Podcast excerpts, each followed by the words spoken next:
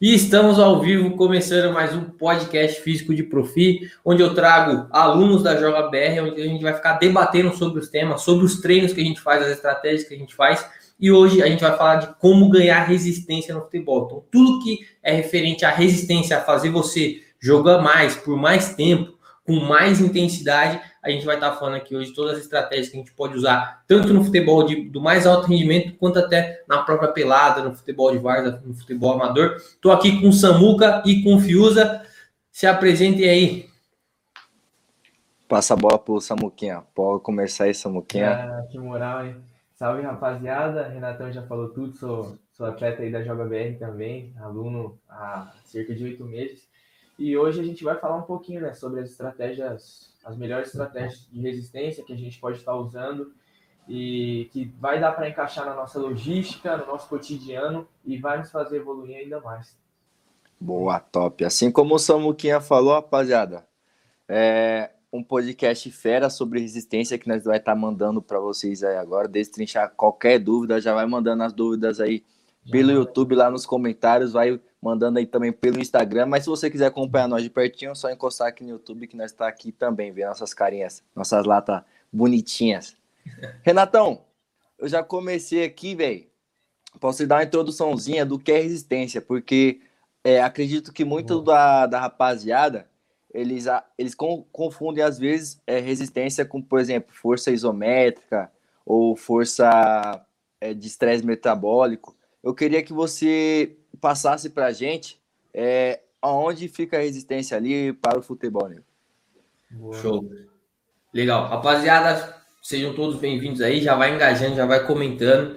Quem tá no Insta, desce o like aí. Quem quiser ver a latinha da rapaziada aqui, já vai no link da bio que tá tudo certo. E é isso. Resistência. Resistência, quando a gente fala, é sustentar um esforço por algum tempo. Então, por exemplo, quando um cara faz cadeirinha por oito minutos, igual eu cheguei a fazer na, nas minhas épocas de treinando errado, eu estava ali com resistência para fazer cadeirinha por oito minutos. Quando a gente joga futebol por 90 minutos e você consegue chegar até o final desses 90 minutos, você tem resistência para jogar futebol por 90 minutos. O que, é, o que aconteceu no futebol nos últimos 10 anos, e é isso a gente tem muitos dados para estar tá explicando, é que já não basta mais correr os 10 a 12 quilômetros por 90 minutos.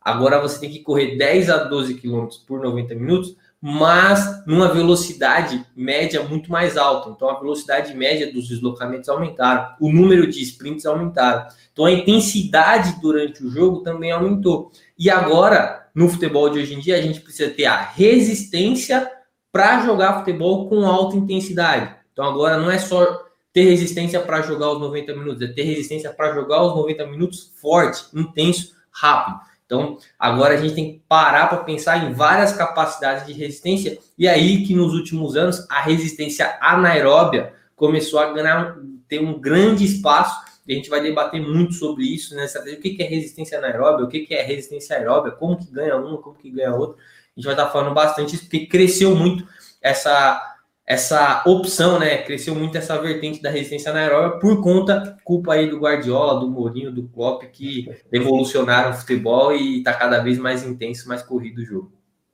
Os caras é brabo, né? Não tem jeito não. Já entrando nessa pegada, cara, de é, das intensidade, a intensidade do futebol ela aumentou, cara. Hoje o jogador de futebol ele tem que não basta jogar os 90 minutos, como você falou, ele tem que aguentar jogar os 90 minutos e colocar uma intensidade alta. E já entrando nisso, eu quero que você fale um pouquinho mais, cara, sobre as zonas de, de intensidade ali que a gente pode encontrar no futebol e como a gente pode estar tá manipulando essas zonas para estar tá ganhando essa resistência e ser uma resistência útil, ser uma resistência boa ali para o futebol. Legal, baita pergunta. E seguinte, a resistência, o que, que é zona de resistência? Então, os fisiologistas, para tentar é, entender cada vez mais o jogo, muito depois de ter colocado o GPS nos jogadores para rastrear cada movimentação, cada velocidade de cada movimentação, eles começaram a separar e colocar nas caixinhas. Quando eu faço um trotinho leve, ele põe, ó, esse trotinho leve que o Renato deu no minuto 1 e 37 vai para essa caixinha aqui, que é a caixinha da zona 1. Uma vez que, sei lá, é, um cara lá do outro lado perdeu a bola e eu tive que recompor, jogo na lateral, tive que recompor a última linha, mas a bola tá lá do outro lado, eles nem aumentaram ainda, só que eu tive que recompor, então eu abri um pouco mais a passada. Eu nossa, esse deslocamento do Renato abrindo a passada foi numa velocidade superior. Então ele não vai para a caixinha que a gente colocou aquele trotinho lá, a gente vai para a caixinha do, do um segundo pote. E aí eles foram dando nome para essas caixinhas para cada tipo de deslocamento. Um sprint, por exemplo, eles colocam em outra caixinha e aí no final do jogo você tem exato, tipo assim, quantos deslocamentos e quanto de distância foi na caixinha 1, na 2, na 3. E aí eles batizaram de zonas. Então, zona 1, que a gente apelida de Z1, é de andando, caminhando até ali 9 km por hora, 7 km por hora, que é um, um, uma caminhada e um trotinho. E aí, dos 7 aos 14 é a zona 2. Aí já é um trotinho, passada aberta. Se você for fazer o teste na esteira e colocar lá 14 por hora na esteira, você vai ver que não é, não dá para andar mais é um trotinho, não tem como você fazer ali andando, nem fazendo aquela marcha atlética é, das Olimpíadas, você não consegue. Então é um trotinho, mas não é uma coisa cansativa. Você pode ficar naquela, naquela zona 2 ali por muito tempo se você for ficar só nela.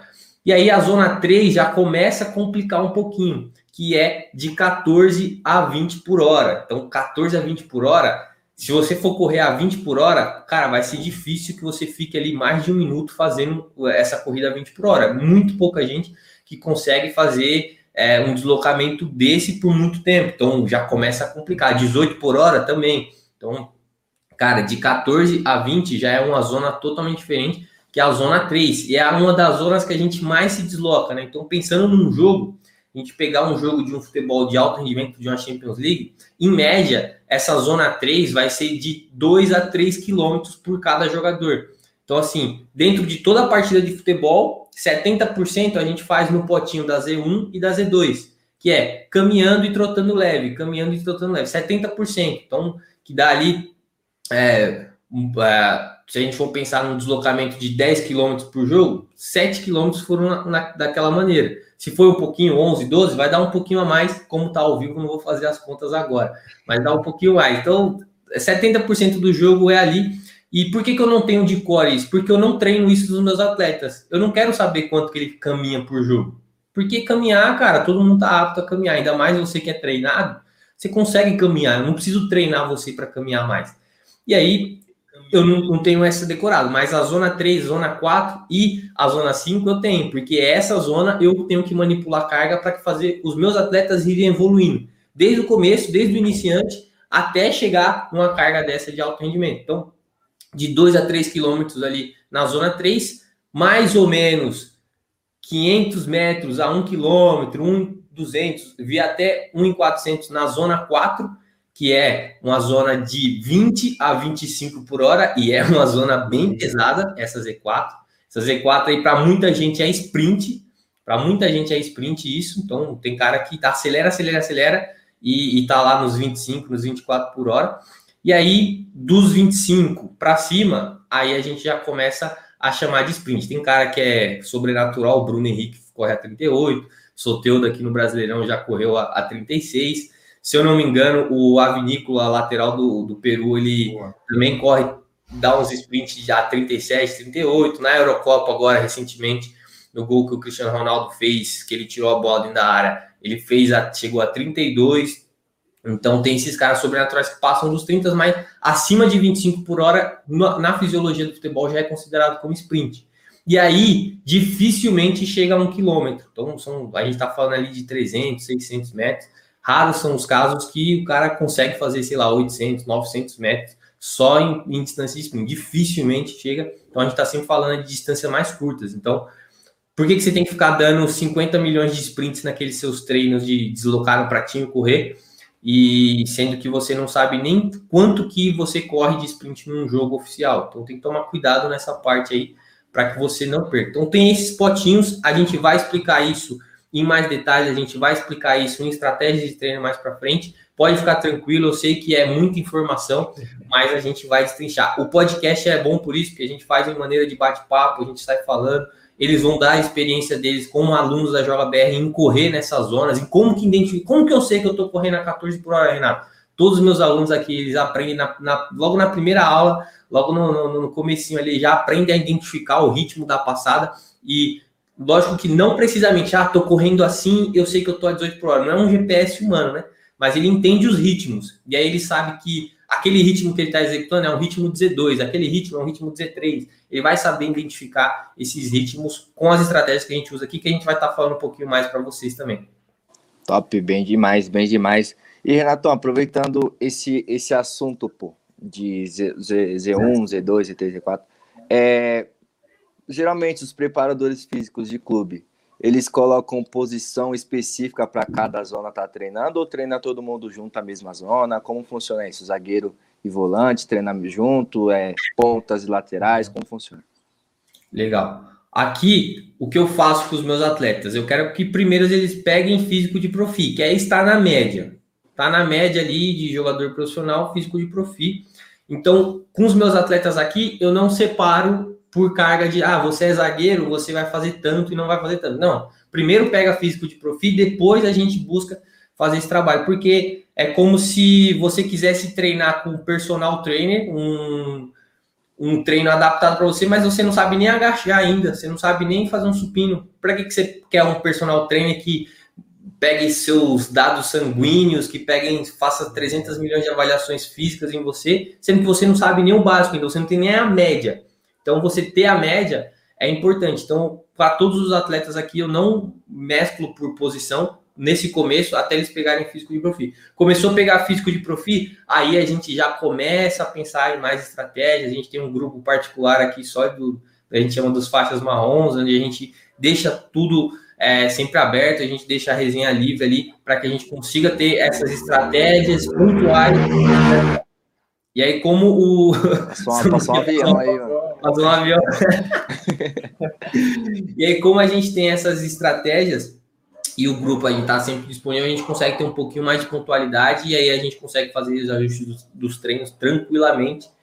E nos clubes, sim, nos clubes, por exemplo, é, tem todo um controle por GPS e os treinamentos, assim como eu falo para a rapaziada aqui, às vezes substituir um cardio jogo por um racha, um cardio hit por um racha, e eu falo para eles que tem que correr com relógio inteligente, para eles meio que marcar a distância percorrida para realmente saber se não precisa fazer o cardio jogo ou complementar alguma coisinha depois desse racha, os clubes fazem isso com um equipamento que é fenomenal, que eles conseguem identificar desde a menor aceleração que o atleta põe ali dentro de campo. Se o cara acelerar de 5 metros, o GPS vai pegar aquela aceleração de 5 metros e vai contabilizar. O cara pegar qualquer coisa, vai contabilizar. E aí eles jogam, o treinador programa o jogo reduzido junto com o auxiliar, com o preparador físico, para que aquele jogo reduzido esteja numa intensidade e numa velocidade de deslocamento que o preparador físico goste, mas que também trabalhe o que o treinador quer arrumar no time, trabalhe os princípios táticos que o treinador quer fazer.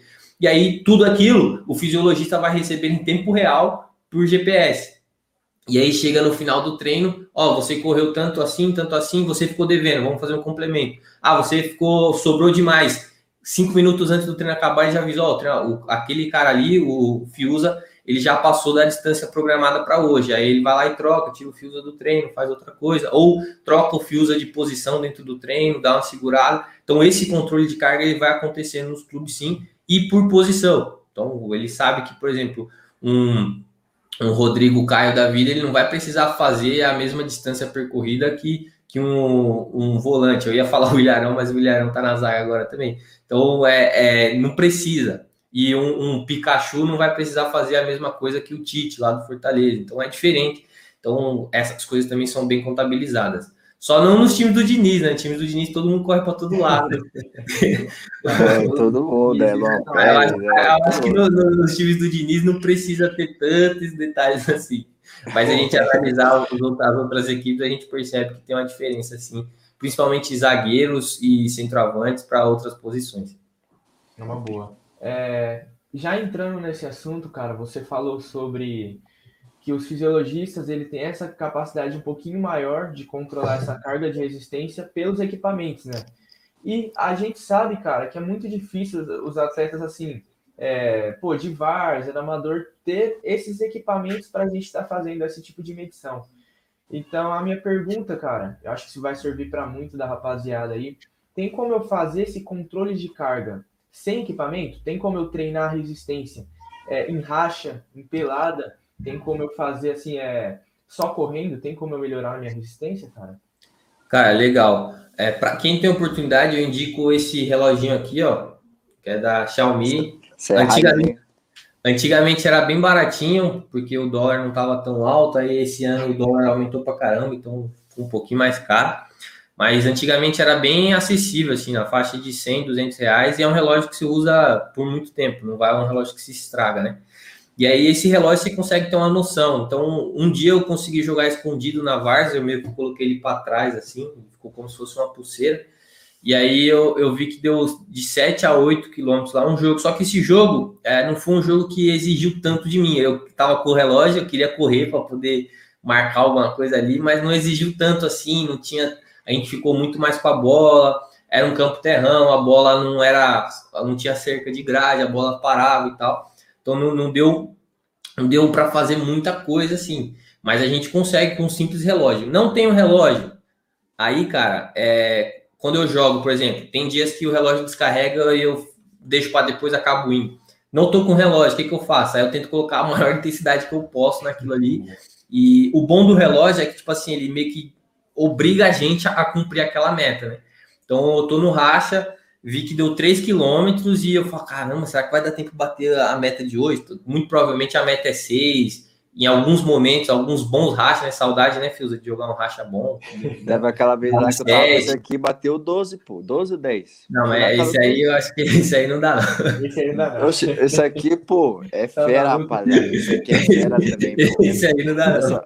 Eu só não sei de, da Xiaomi não é, mas só não sei de que marca é. W, aí vem um bagulho em, em chinês oh. lá. Mas é, é boa. aqui é raiz, aqui não usa relógio. Esse aí você foi correndo pra casa e continuou contando, entendeu? De carro para casa e continuou contando. De casa, nossa, que corri 12. e aí, e aí esse, esse tipo, o, esse, esse relógio, tipo, ele tinha a racha que era bom, a gente batia o 7, ficava 7,600 ali, ficava muito bom os rachas de verdade. Mas tem outros que, por mais que a gente tente, não passa do 5, do 6 ali, porque não dá, é realmente, mesmo que você queira marcar e atacar o tempo todo, fica difícil. Então, é, a gente usa isso. Quem não tem, é sempre colocar intensidade. Ah, mas o racha é fraco. Cara, vira o jogador que é box to box todas as, coisas. Vai de área para área, pô, pega a bola aqui, sai tabelando, tenta, o cara perdeu, você já rouba e já toca e já, já tenta colocar o máximo da intensidade possível. E, e sem desculpa. E aí, cara, se você acabou o racha, percebeu que não foi tão pegado, aí você faz um complementozinho ali. Você pode fazer um cardiozinho intervalado depois desse racha. Claro que nem sempre é tão fácil, porque às vezes você sai da, do seu site já entra outro pessoal, tá ruim, tá? aí você tenta achar um lugar lá, ou volta correndo intervalando para casa, alguma coisa desse tipo, para que você consiga compensar. Aqui com os atletas da, da Joga BR eu sempre falo isso, cara. Você vai ter essa meta. Eu vejo qual planilha ele está fazendo, e eu falo assim, ó, você substituir o cardio jogo, você vai ter que fazer no mínimo aí 6 quilômetros nesse racha aí. Aí ele vai lá deu 5. Ah, esse último quilômetro você vai fazer intervalando. Pode intervalar forte aí. Ele vai lá, intervala e cumpre a nossa meta desse cardio jogo, por exemplo. Top, bem demais, bem demais. É, Renatão, agora vindo aqui para um lado de L1, L2, ali, é, queria que você explicasse a diferença entre um e outro é, dentro do futebol ali. E qual prevalece mais, se é o L1, se é o L2? Legal. Ó, dentro da fisiologia, a gente tem, pensa num gráfico agora, rapaziada. E aí, em um ponto, a gente tem a produção de lactato, que é o que? É uma fadiga acumulada. Quando a gente produz é, contração muscular, a gente tem um, um substrato, né? Como se você tem uma fábrica, e você produz a matéria e tem um restinho ali que sobra, que vai acumulando, material acumulado, aquilo ali pode ser reciclado e transformar em energia de novo dentro dessa fábrica no músculo lactato é assim, o lactato depois ele pode voltar a virar energia, mas ele fica meio que acumulado ali. Ele acumulando, nosso corpo tem total capacidade de ir gerindo. Então, eu tenho o exemplo do, do, do lixeiro, é como se a gente tivesse. A gente produz o lixo, põe o lixo dentro da na rua, passa o caminhão do lixo e leva. Então, naturalmente, todos os dias é, que passa o caminhão de lixo, a rua fica limpa. A gente produz o lixo, mas a rua fica limpa. De repente, quanto mais a gente faz exercício, quanto mais intensidade tem o exercício, a gente vai aumentando essa produção de lixo. E aí, aumentou a produção de lixo, o que, que o pessoal falou? Oh, contrata mais um cara para carregar a sacola de lixo aqui, porque só os que estão aqui não tá dando, o caminhão tá batendo e voltando e tá sobrando lixo, não sei o quê, então contrata. Então, o nosso corpo ele dá mais soluções de pegar essa fadiga acumulada e dispersando, joga na corrente sanguínea, vai dispersando, vai fazendo esse trabalho e as coisas vão acontecendo. Nesse gráfico que eu falei para vocês é o seguinte: o L1 é quando a gente já não consegue dar conta. Então, por exemplo, a gente está treinando, tá tudo normal, o caminhão de lixo está indo, tá, tá tudo dispersando, então a gente não chegou no L1 ainda, que é o limiar anaeróbio, tá bom? Que a gente chama de L1, que é o primeiro limiar ali. Então, você está você tá sustentando, está aumentando a quantidade de lixo produzido, a quantidade de lactato produzido por conta da intensidade do exercício, só que seu corpo está sabendo lidar, está jogando tudo na corrente sanguínea, você não está com fadiga acumulada, você consegue fazer. Então, você está ali, bem bonitinho, tá, tá, tá. Aí, de repente, você aumentou a intensidade. Vou fingir que vocês, vou supor que vocês estão na esteira. Com 12 por hora, você está correndo e está de boa. Com 13 por hora, você está correndo está de boa. 14 por hora, já começou a acumular um pouquinho de lactato, mas você continua. Mas começou a acumular um pouquinho mais, já tipo, não tá tão dinâmico assim, de produz já joga, produz já joga. Tá produzindo, tá jogando, mas tá ficando um pouquinho, tá acumulando já. Então, quando começa a acumular um pouquinho, você bateu o L1, que é o primeiro limiar, é o limiar anaeróbio. Então, a partir desse momento, só o metabolismo aeróbio não tá dando tanta conta assim. Então, tá acumulando é, é, esse, é esse lactato. Então a gente continua trabalhando. Então, se está 14 por hora, está acumulando. Logicamente, se você ficar 14 por hora e ir acumulando, uma hora você vai ficar exausto e não vai conseguir mais correr. Mas aí, naturalmente, por estar acumulando pouco, você vai conseguir ter uma baita resistência para continuar correndo muita coisa. Mas vamos fingir que a gente continua aumentando a intensidade. Então, lá no laboratório de fisiologia, uma vez o, o professor de fisiologia foi fazer o teste e eu, como gosto de ser cobaia das coisas, eu fui fazer o teste. E aí ele pegou lá e foi aumentando a velocidade da esteira e a inclinação da esteira para o exercício ficar mais intenso, ia furando a minha orelha e a orelha não, a unha, os dedos, ia furando os dedos para medir no sangue a quantidade de lactato presente no sangue. E aí a partir disso ele conseguia saber. Então ele ele viu lá quanto que era o meu L1. Eu não lembro, mas ele viu que meu L1, vamos fingir que era a 15 por hora. 15 por hora era o meu L1. E aí, a partir de quando eu, quando eu tava no 13, ele mediu, não tinha tanto lactato. Tava no 14, ele mediu, não tinha tanto lactato. Chegou no 15, ele mediu, já tinha lactato. Então ele quer dizer que o limiar anaeróbio, o limiar 1 do Renato, limiar aeróbio, é quando ele chega a 15 por hora. Quando ele chega a 15 por hora, ele começa a acumular muito mais lactato, mas ele ainda continua no exercício. E o L2, pensando nesse gráfico, bateu o L1, meu lactato começa a aumentar muito mais do que o normal, mas eu continuo trabalhando, continuo fazendo exercício. O L2 é quando o lactato chega no topo. É como deu crise. Tem tanto lixo na rua, você produziu tanto lixo, que, cara, os lixeiros ficou louco, exausto, não consegue mais colocar tudo, lotou os caminhões, não dá para pôr lixo em lugar nenhum mais, acabou, game over. Então, é quando a gente chega na fadiga, é quando a gente está fazendo ali aquele sprint vai, volta, e quando você tenta ir de novo, não dá mais, tem que estar trotinho. É o que? É o L2. Você bateu no L2, que é, muito provavelmente, eles são em velocidades mais altas, ou quando a gente passa muito tempo em uma velocidade curta. Então, aqui na JBR, para trabalhar L2, como que a gente trabalha o L2? A gente faz esforços intensos por uma boa quantidade de tempo, de 35 a 50 segundos, um minuto. Então a gente fica, né, se esforçando bastante ali, faz o losango, já postei nos stories aí, o Losango, já postei nos stories alguns exercícios que a gente faz para estar tá melhorando essa tolerância ao lactato. Então, a partir do momento que a gente fez esse tipo de treino, o nosso corpo entende que, pô, tá precisando de mais gente para carregar esses lixinhos aí. Vamos contratar mais um caminhão, vamos contratar mais um carregador. E aí que são os tamponadores na fisiologia que a gente chama. Então ele vai jogando, vai jogando, e é assim que faz. Então, L1, a gente começa a acumular fadiga, e o L2 a gente falha é legal aumentar os dois. Por quê? Se a gente está correndo a 16 por hora e ainda não acumulou fadiga, cara, você vai conseguir fazer quase todas as transições sem acumular fadiga. Sua perna não vai ficar tão pesada assim. Pô, é show de bola ter um L2 lá nos 16 por hora. Pô, qualidade. E ter um L2 alto, o L1 a 16 e o L2 Lá em cima é bom porque você vai conseguir fazer várias transições em sequência, você vai conseguir perder a bola e reagir, já roubar e já puxar uma jogada e sua perna não vai ficar tão pesada, sua recuperação vai ficar melhor. Então você tendo esses dois limiares altos é muito melhor para quem joga futebol. Rapaziada, eu sei que é um tema complexo, pode mandar pergunta aí nos comentários que a gente vai ver depois, pô. Diferente. A gente vai vai destrinchando aí. O podcast é isso mesmo, é para ser um pouquinho mais tranquilo de entender do que como se fosse uma aula de fisiologia.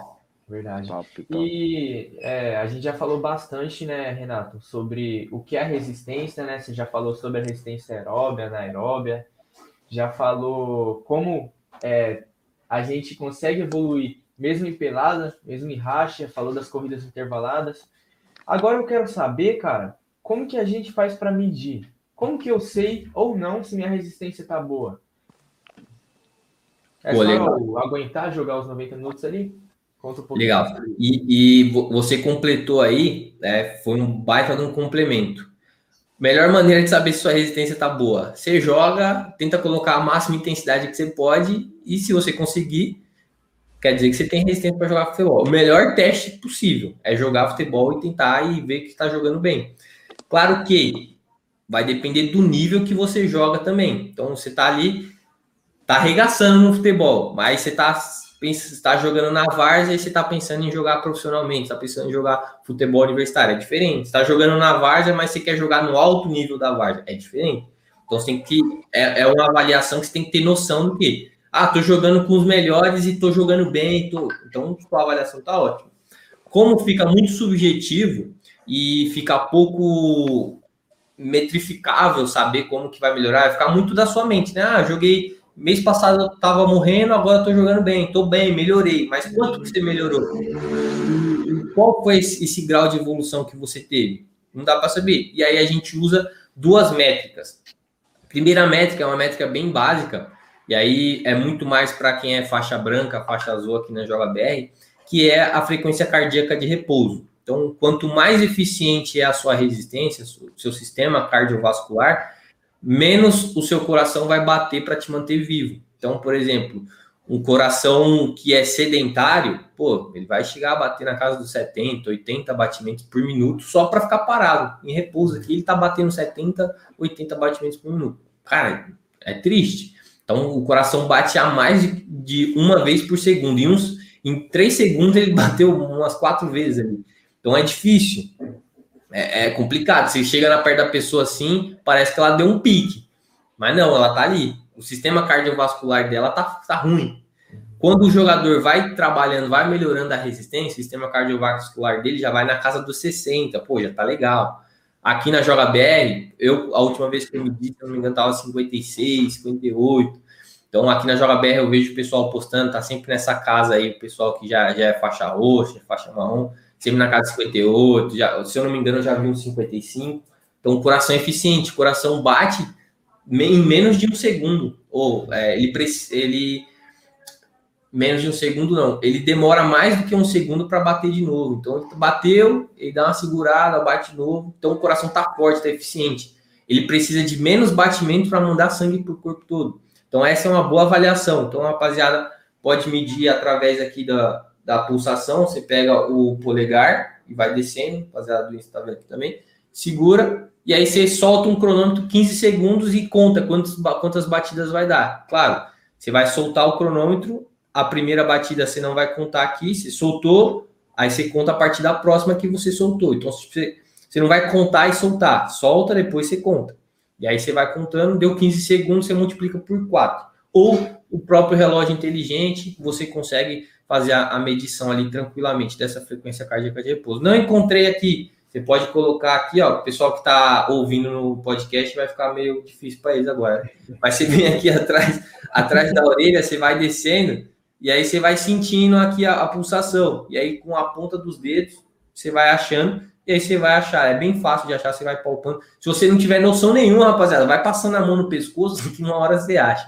E aí não tem, não tem problema nenhum. E aí você já vê ali se os, o seu coração tá legal. O seu coração tá fazendo um, a menos de 60 batimentos por minuto. E a segunda melhor avaliação é o teste de ioiô. O teste de ioiô ele tem duas versões, ele tem o ioiô IR1 e o ioiô IR2.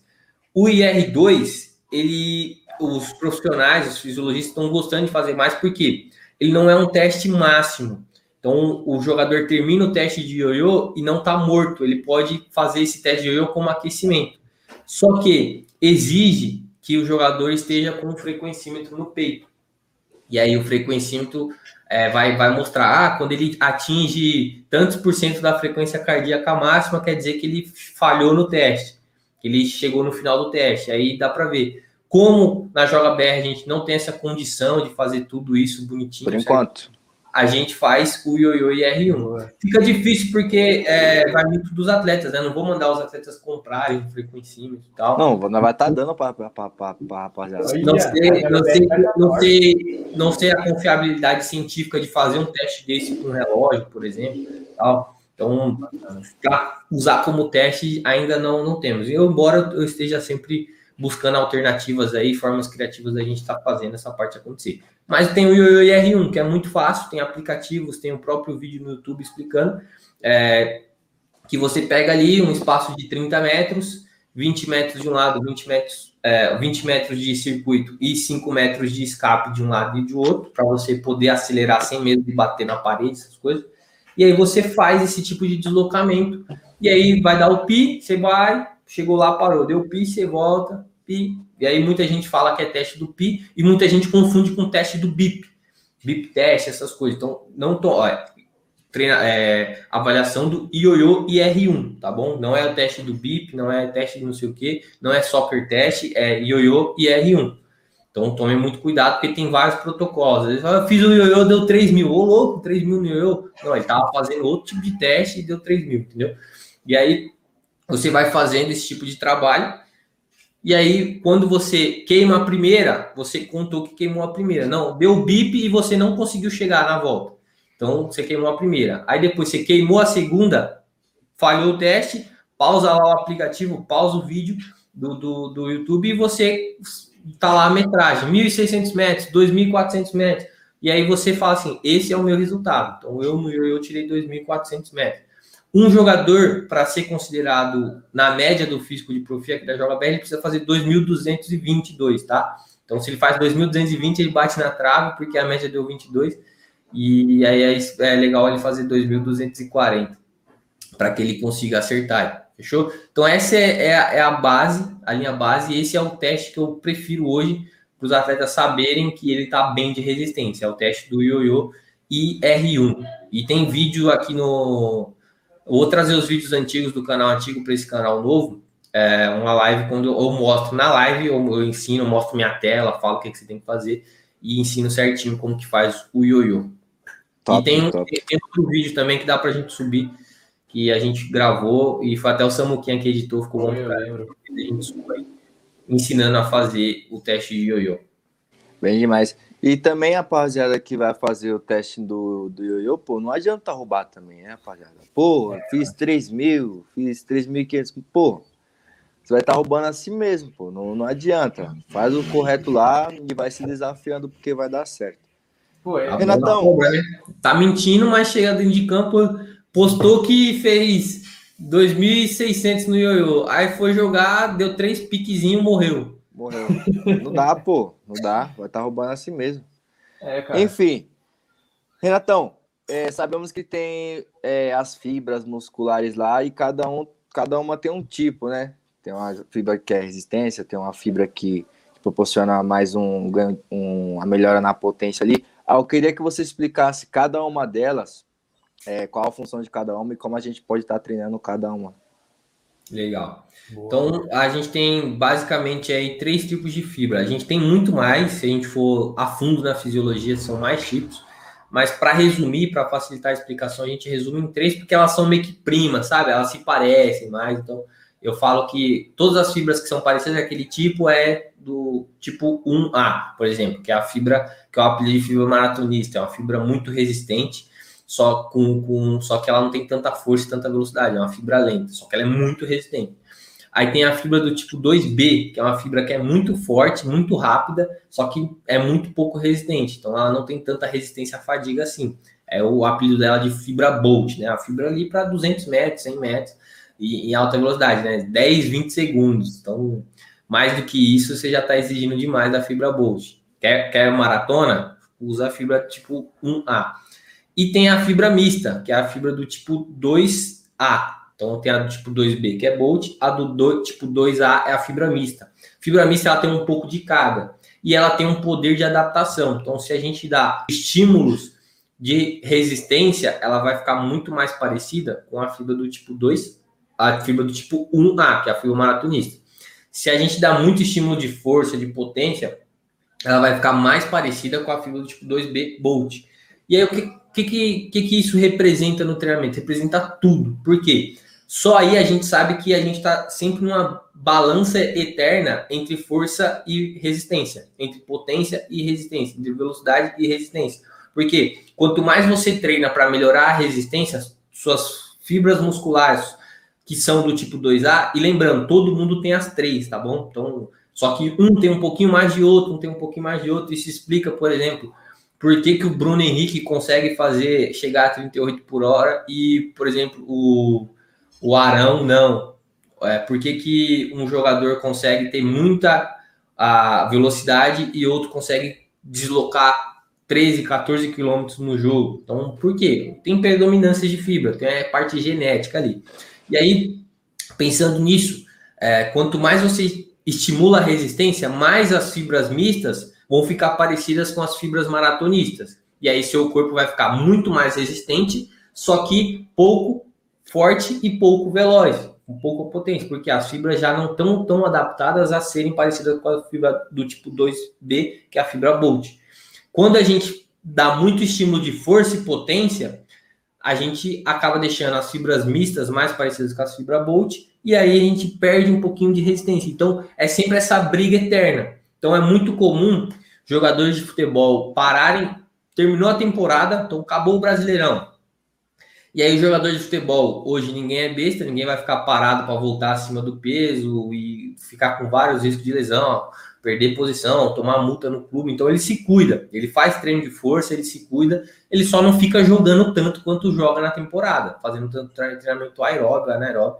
E aí, ele volta para a pré-temporada, ele está saltando mais do que quando ele estava jogando na temporada. A, a potência dele melhorou. Por quê? Durante as férias, ele deu pouco estímulo de resistência. Pô, durante o, o ano todo, ali, durante uma semana, ele joga dois jogos, ele tá correndo ali 24 quilômetros só de jogo, fora o, a quilometragem treino, então é um baita de um estímulo de resistência. Tá correndo meia maratona por semana. Então fica difícil. E aí ele simplesmente acaba com esses 24, vai fazer ali uns 5, 6 por semana e vai fazer os treinos de força e potência. Então ele, ele, treina, ele chega para para pré-temporada saltando forte, saltando muito mais alto. E é comum, final da pré-temporada, alguns jogadores estar tá saltando menos do que quando chegaram. Por quê? Na pré-temporada, você vai trabalhar força e potência para caramba, vai. Só que você vai fazer jogo treino, você vai fazer treino coletivo, você vai fazer treinos anaeróbios e aeróbios, vai fazer os jogos reduzidos, vai fazer muita coisa para que você consiga é, ter o rendimento para jogar os 90 minutos, que o futebol exige muita coisa em comum. Então a gente tem que estar sempre dosando, pô, isso aqui, isso aqui, melhora a resistência, diminui aqui, e aí a gente vai trabalhando. Quem está começando, dá para evoluir nas duas coisas. É muito comum aqui na JBR, o jogador faz avaliação física, treina, volta, evolui em tudo. Só que quando você chega na faixa marrom, que você já pega físico de profi, que você está buscando chegar na extra classe, aí começa a complicar um pouquinho mais. Às vezes você evolui muito na resistência e tipo evolui um centímetro na potência. Aí às vezes você evolui muito na potência e sua resistência às vezes regride um pouquinho ou evolui muito pouco. Então fica muito difícil da gente conseguir evoluir as duas coisas bem ao mesmo tempo, por conta dessas fibras mistas que estão sempre indo para um lado e para o outro. Excelente, cara. Top, top, top, top. É, inclusive, falando da minha experiência agora, né? Foi o que aconteceu comigo. Pô, rapaziada, eu tava, tava treinando muito bem nos dois. A carga muito bem dividida, tanto para o treino de força e potência, quanto para o treino de resistência. E mesmo assim, cara, eu evolui um pouquinho mais na resistência e a potência até caiu. Isso também é a última avaliação. Aí eu fiquei perguntando, caramba, mas como que a potência caiu se eu seguir treinando? Como eu segui treinando? Então como que caiu? E aí é, essa, é uma, essa é uma ótima explicação, cara. O estímulo de resistência passou um pouquinho ali. Então é comum, né? Igual você falou, Renato. Na temporada, cara, a gente tá dando muito estímulo de resistência. Chega na, ali no final da temporada, o cara, pô, a potência do cara caiu. Isso é comum. Por isso que o jogador ele deve estar sempre alternando, sempre fazendo uma boa periodização e fazendo os dois treinos ali bem alinhadinhos para sempre dar certo, né, cara? Acho muito importante.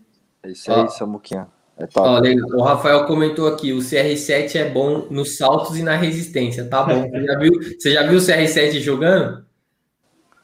Eu acho que ele, ele tá fica lá na primeira linha e ele quase é não roda.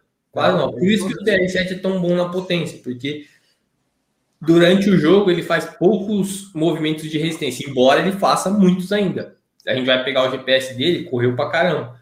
Só que não tanto quanto um Kanté, quanto um Casemiro, quanto um, um, um Bruno Fernandes, quanto um Bernardo Silva, Semedo. Então é, é diferente. Mas por isso, e essa é uma das razões para aqueles saltos tão altos também. Então ele, as equipes que ele joga dão esse privilégio dele ter que ser um pouquinho, é, poder ser menos resistente para poder ser mais potente, porque ele é letal, ele é decisivo, né? Então faz sentido você poupar ele defensivamente para que ele esteja ali muito mais veloz quando precisar atacar e a gente sabe que ele é veloz, ele é letal, ele faz o gol mesmo. É, é bravo. Exatamente. Tá, ô, ô, Renatão, pegando o gancho do, do Samuca, que ele falou sobre, sobre treinos, né?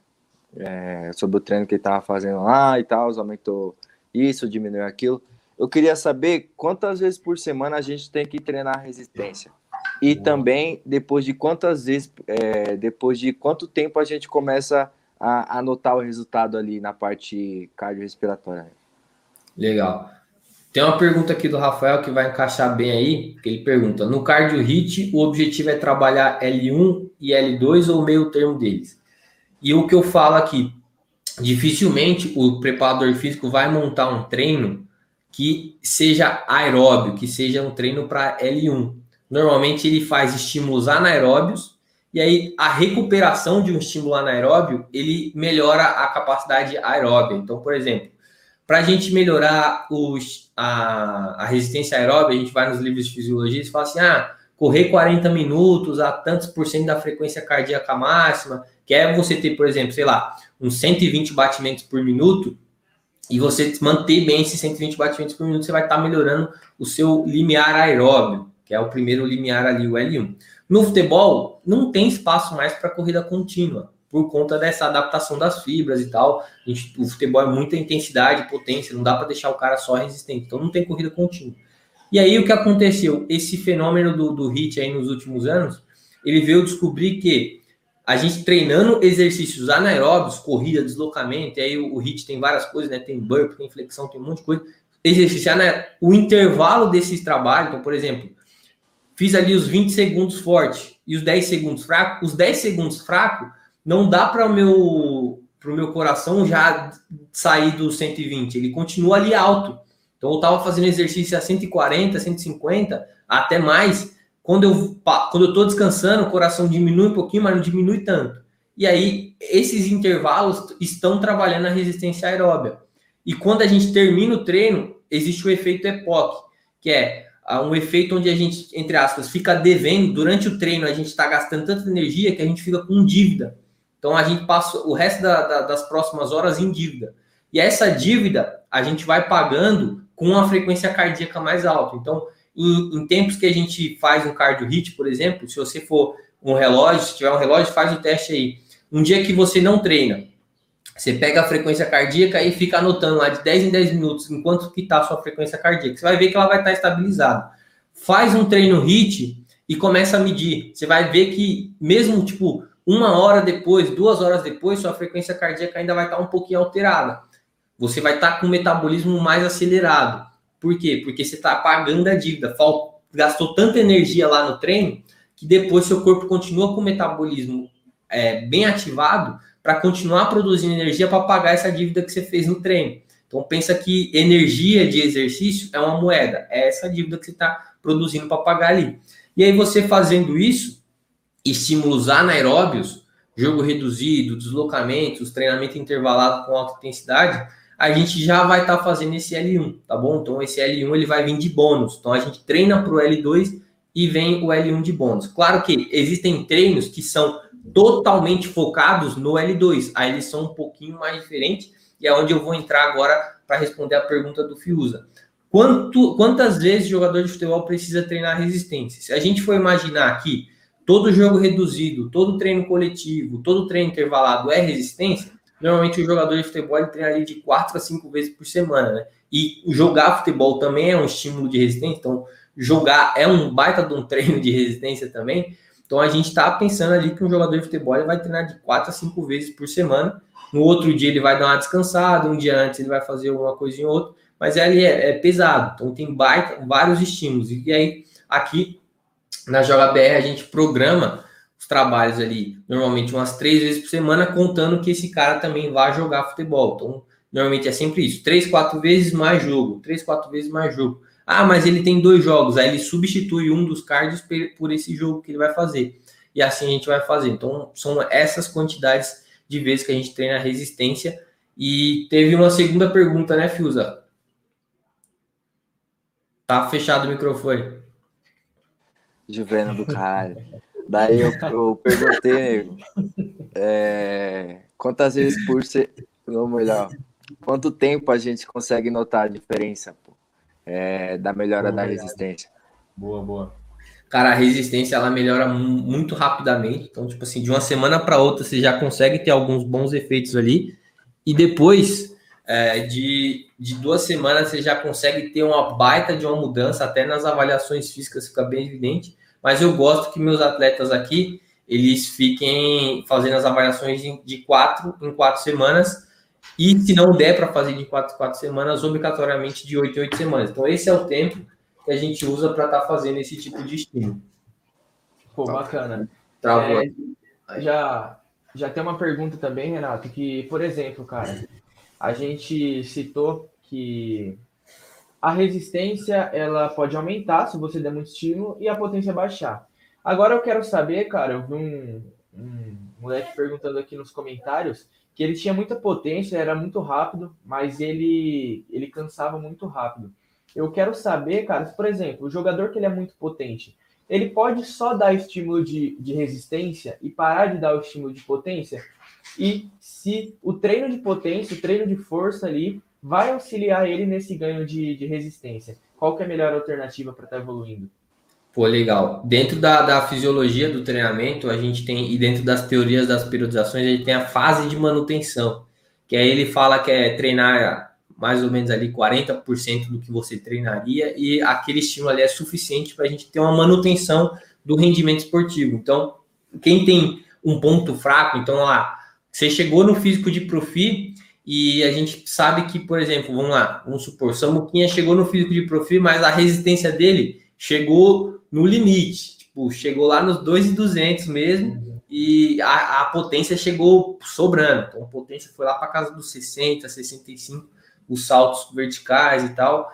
E, e a gente fala: caramba, ele está muito bem na, na, na resistência, mas na, ou na potência, mas na resistência ele não está tão bem assim e ele quer melhorar, mas está tá sentindo dificuldade. Aí a gente faz o que? Faz uma redução ali do volume de treinamento de potência, de força, e faz um aumento do treinamento de carga. Se possível, manter o mesmo volume e não aumentar, pode ser uma boa saída e aumentar só o treinamento de cardio, ou aumentar a intensidade do treinamento de cardio. Às vezes nem precisa fazer mais treinos, e sim aumentar a intensidade dentro daquele próprio treino que está fazendo. Então, essa é uma boa saída. Então, você diminui um pouco do treino, e aumenta o outro, mas não diminui totalmente, porque se você diminuir totalmente, aí vai cair drasticamente, porque você não fez nem o, a fase básica de manutenção. Então você tem que fazer ali no mínimo esses 40% do volume de treino normal para pelo menos manter, tá bom? Eu não gosto de diminuir diretamente para 40%, não. Eu gosto de diminuir de pouquinho em pouquinho, de 20% a 25%, e aí a gente vai entendendo, porque cada corpo é um corpo, é a individualidade, é um contexto, então eu não gosto de fazer esses cortes muito grandes assim de uma hora para outra. Igual a gente vai importante, pouquinho em pouquinho. Até agora não precisou fazer muito isso, só com é, a, a questão de você focar um pouquinho mais. Então, por exemplo, nesse caso que eu passei, que supostamente o Samuca teria ido muito bem na potência e pouco na resistência. A gente ia se reunir, a conversar, cara, o treino de cardio você não pode dar mancada. O treino de cardio tem que ser o melhor treino. Você já tem que chegar com sangue no olho no treino de cardio. E porque a gente sabe que na rotina, uma hora ou outra, a guarda vai baixar um pouquinho. Aquele seu treino de potência que você estava dando a vida, talvez na as duas últimas repetições ali você não conseguiu extrair o máximo.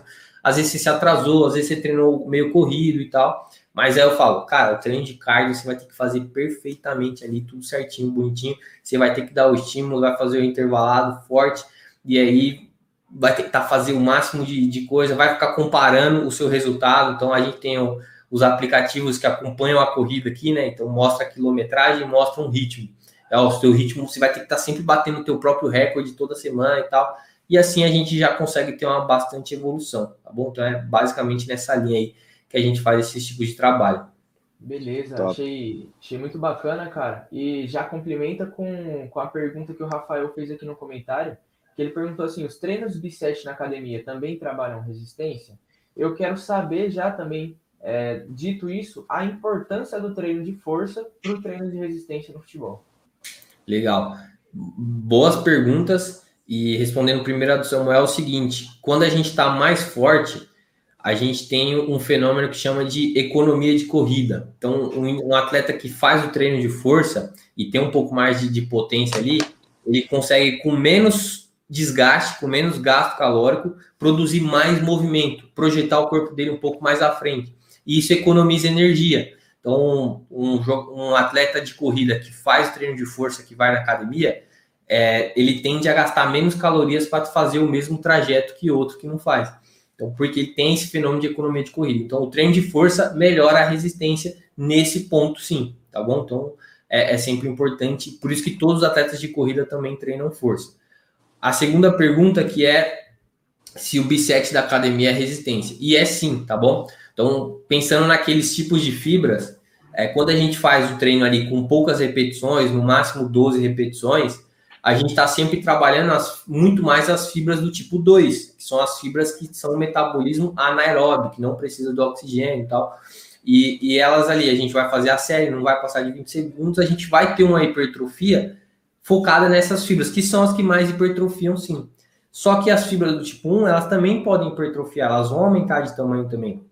Embora não seja o tamanho da fibra que, que realmente aumente, mas a, a parte de dentro da fibra ali, o, as organelas, né? Quem estudou biologia para passar no, nos cursinhos da vida, as mitocôndrias, vai aumentar o número de mitocôndrias, o espaço da célula muscular vai aumentar, é, o espaço intracelular, né? O, o sarcoplasma ali, vai aumentar por conta desse estímulo de resistência B7, né? Que é um, a gente chama de estímulo metabólico. Tem o estímulo de estresse mecânico tensional, que é um estímulo que vai mais carga, poucas repetições, estimula a hipertrofia, mas o estímulo de é, de resistência ali, né, o estímulo metabólico, onde a gente estressa muito o músculo, faz ele buscar bastante resistência ali, ele também vai melhorar a produção de, de hipertrofia, porque principalmente ele vai estimular a produção de GH. Então é muito bom a gente estar tá fazendo esses tipos de trabalho, porque a gente vai conseguir ter um pouquinho mais de resultado se a gente conseguir saber lidar. Então, os fisiculturistas fazem muito, gostam muito dessa estratégia. Eu gosto porque com ela a gente também aplica a periodização ondulatória, que é importante para o jogador de futebol.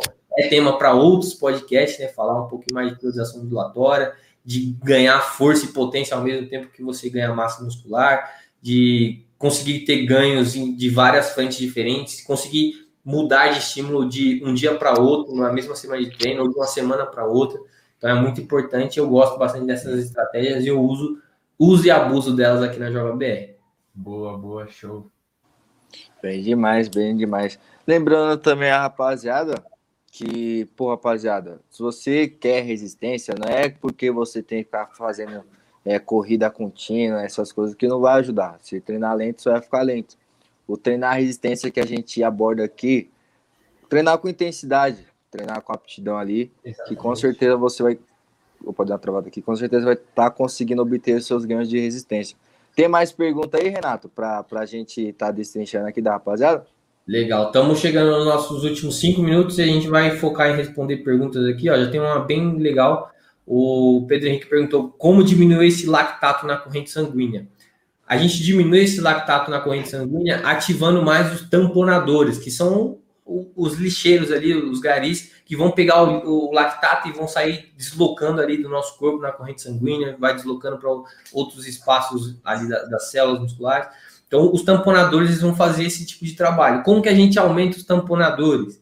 Tem suplementos que podem ajudar nesse processo, mas o mais importante é treinar limiar anaeróbico. Quanto mais a gente treina treinos de L2, de limiar anaeróbico, mais a gente vai fazer que o nosso corpo crie adaptações para cuidar melhor desse lactato acumulado. Então, o nosso corpo ele vai trazer mais caminhão de lixo, vai trazer mais lixeiro para estar tá fazendo esse tipo de trabalho. Como que a gente faz esse tipo de trabalho?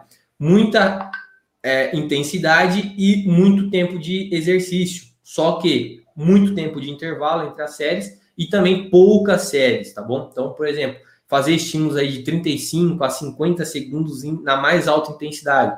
Se é jogo reduzido, fazer jogo reduzido bem curtinho. Se for um para um, é fazer um para um ali com 50 segundos. Se é um jogo um pouco maior, que envolve passe, deslocamento, que pode ser que alguém fique parado alguma vez, dá para você fazer jogos reduzidos de 2 minutos, de 3 minutos, e aí você sente que nesse jogo a perna vai pesar e não tem como passar mais de 3 minutos. Então, é, a, a gente fez dentro da JBR tem alguns exemplos de jogos reduzidos para trabalhar o L2 assim. Fiusa estava no dia que a gente gravou e, cara, é realmente de L2 porque a perna pesa mesmo. E se você ficar parado um pouquinho, você prejudica todo o seu time, que você não vai abrir a opção de passe, o jogador adversário vai receber sozinho, então você não pode parar. Então você está sempre se deslocando, dois minutinhos, três minutinhos fazendo aquele tipo de exercício, cara, é muito L2, você vai acumular muita fadiga, acumulou fadiga, seu corpo vai falar assim, opa, preciso criar mecanismos para liberar essa fadiga. Aí ele começa a contratar mais os tamponadores aí, os lixeiros e os caminhões de lixo. Lembrando também aquela última L2 que a gente fez, ah, pô, pegou fogo, vocês tinha que ter gravado aquilo, velho. Saindo Qual? batendo na. Que nós saiu batendo nas ah, paredes. Ah, semana passada, né? Bateu na grama, ralou, é. A gente fez L2 um para outro, você é, você é doido. L2 1 para 1 e, e losango misturado? Foi, foi, a gente foi três, três séries, séries de, 1 para 1 cada. e três séries de losango. Nossa, bem, bem forte. Bem demais. Eu lembro que eu ia fazer o, o losango ficava morto, cara. Então é uma dica de treino aí para vocês, rapaziada. Mano, Los, L2, losango é, é prático, é prático, é prático, é fácil, dá, dá para fazer sozinho, com sem material, só demarcar lá com chinelo, é, sei lá, que dá para fazer, rapaziada. É sem Miguel, velho. Sem Miguel que, que dá para fazer tudo certinho sim, mano. Eu vi uma pergunta boa aqui também, cara. É, foi a pergunta do, do Juan, que ele falou que ele foi jogar e não tinha se hidratado direito e cansou rápido. Ele perguntou se a pergunta é: beber água vai ajudar na resistência? Juan, cara, é, é com certeza. A gente não, não é nutricionista, tem o Brabo, né? O, o Lucão tá aqui para falar sobre isso. Mas, cara, a alimentação é muito importante na sua resistência, principalmente para o jogador de futebol, tá sempre é, tendo carboidrato ali na corrente sanguínea, vai ajudar demais. Então, é Show de bola. pergunta sua aí. Rapaziada, estamos chegando aos nossos dois últimos minutos aqui, a gente vai continuar respondendo pergunta. Acabou, acabou a live aqui, eu vou ficar mais um tempo no Instagram respondendo, que a live está aberta aqui no Instagram. E o seguinte, se você já está acompanhando a gente, passou Rapaziada, bem fiel, rapaziada, ficou do começo ao fim aqui. O, o número de, de, presentes na live quase não mudou. Já deixa o like aí, já compartilha essa live para quem você pode compartilhar e deixa seu comentário. Rapaziada, vai ajudar demais você deixar o like. Se você ainda não está inscrito no canal ou não curtiu a página aí, não está seguindo, pode curtir a página no Facebook, pode se inscrever no canal, vai ajudar demais. O canal comecei do zero, embora eu já tinha um trabalho antes, eu quis começar um canal só de vídeo grande, só de vídeo pesado, que é para rapaziada raiz mesmo, por isso que o canal se chama Renato Raiz, Renato Finasca Raiz. Então já se inscreve aí para você ser notificado sempre que precisar. Ativa o sininho, né? Que é o, o sininho ativado já ativa tudo. E fala aí, Filza. Lembrando, rapaziada, que hoje vai subir dois mais temas aí para nós. Então já liga as notificações oh, aí que já, já vai estar tá subindo aí para nós já, filho. Tá maluco. Esquece. É, legal. Link do canal de, de vídeos curtos eu vou pôr aí, mas o canal de vídeos curtos é Renato Finasco, tá? Então, o canal que você está assistindo aqui é Renato Finasco Raiz. O de vídeos curtos, que é o Finasco mais tema só vídeo pesado, só dica prática, é Renato Finasco. Esquece, Samuca, esquece. Rapaziada, brigadão aí quem acompanhou, Anthony, Anderson, Rafael, Pedro Henrique, Nicolas, Juan, pô, Arthur, Arthur pediu para mandar um salve, salvezão, Arthur. Tamo junto, é nóis, valeu Samuca, valeu Fiuza. Junto, Semana que vem, mesmo horário, toda sexta, 1h15, estamos ao vivo. Valeu. Água, viu? Vou pro Insta, Insta arroba Renato Finaz, que vou responder algumas perguntas